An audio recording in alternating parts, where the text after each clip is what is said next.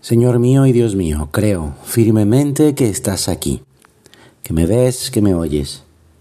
Te adoro con profunda reverencia. Te pido perdón de mis pecados y gracia para hacer con fruto este rato de oración. Madre mía Inmaculada, San José mi Padre y Señor, Ángel de mi guarda, interceded por mí. Celebramos hoy una fiesta grande de la Iglesia en honor de la Virgen María.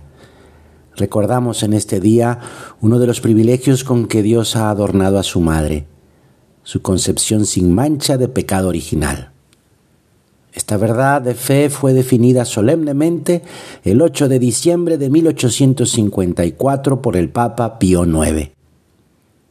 María fue concebida inmaculada porque iba a ser la Madre de Dios hecho hombre, y en atención a los méritos del Hijo de Dios al que ella dio la naturaleza humana, gracias a la cual Jesús pudo ser el Salvador, el Redentor.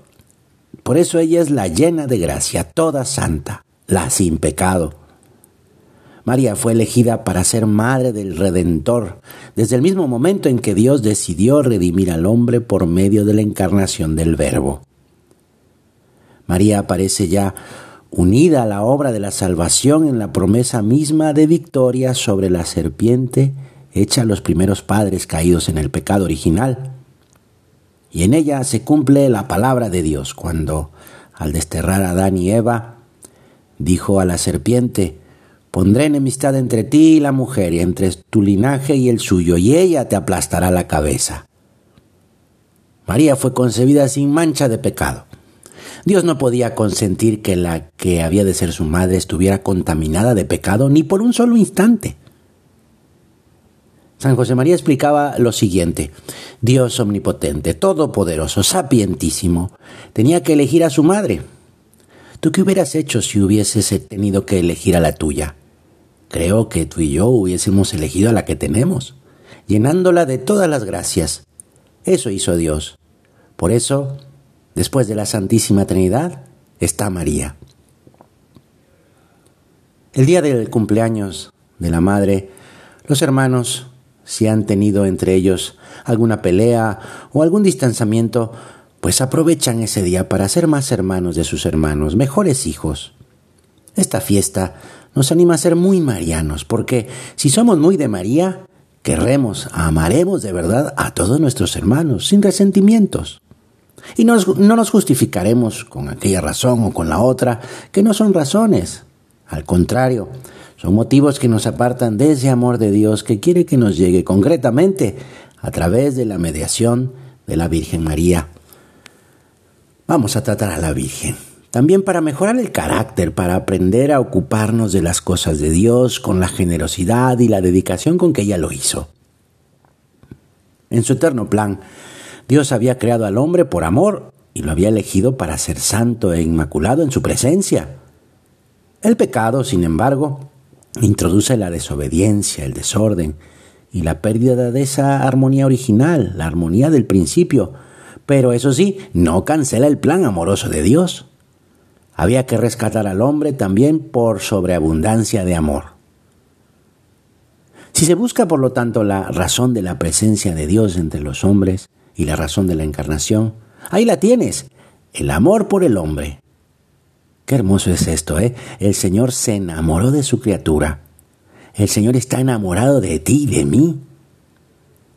En este extraordinario plan de salvación aparece María como la primicia de la salvación, como la estrella de la mañana que anuncia a Cristo que es el sol de justicia, como la primera criatura surgida del poder salvador de Cristo, como aquella que ha sido redimida de manera especialísima por Dios en atención a los méritos de Jesús.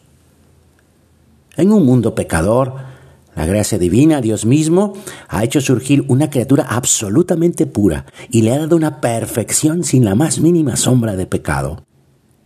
Ella, María, que no conoció el pecado, está en el centro de esa enemistad entre el demonio y los seres humanos, los hijos de Dios. Ella parece como la aurora que anuncia la victoria definitiva de la luz sobre la oscuridad. Por eso la Virgen María es signo de segura esperanza, de amor de Dios. La fiesta de la Inmaculada, celebrada en pleno Adviento, el tiempo litúrgico que prepara la celebración de la Navidad, nos invita a ver hoy a María como Madre de la Esperanza. Lo primero, pues, en el hombre no es el pecado ni la muerte, sino el amor de Dios, la salvación, el perdón. Él nos ha destinado en la persona de Cristo, por pura iniciativa suya, para ser sus hijos. Por singular gracia en María se cumple este proyecto divino sin pecado.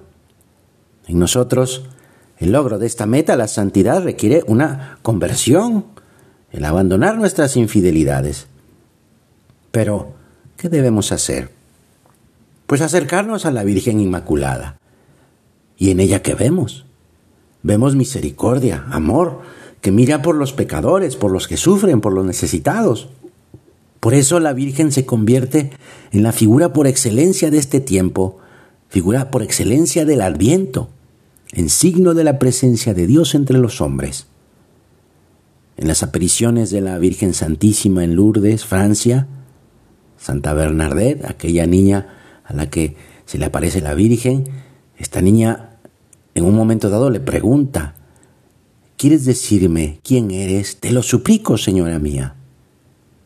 Entonces la señora apartó su vista de Bernadette, separó sus manos, hizo deslizar en su brazo el rosario que tenía en sus dedos, levantó al mismo tiempo sus manos y su cabeza radiante, en tanto que sus manos se juntaron delante del pecho, su cabeza se levantó y más resplandeciente que la luz del sol, dirigida la vista al cielo, dijo, Yo soy la Inmaculada Concepción.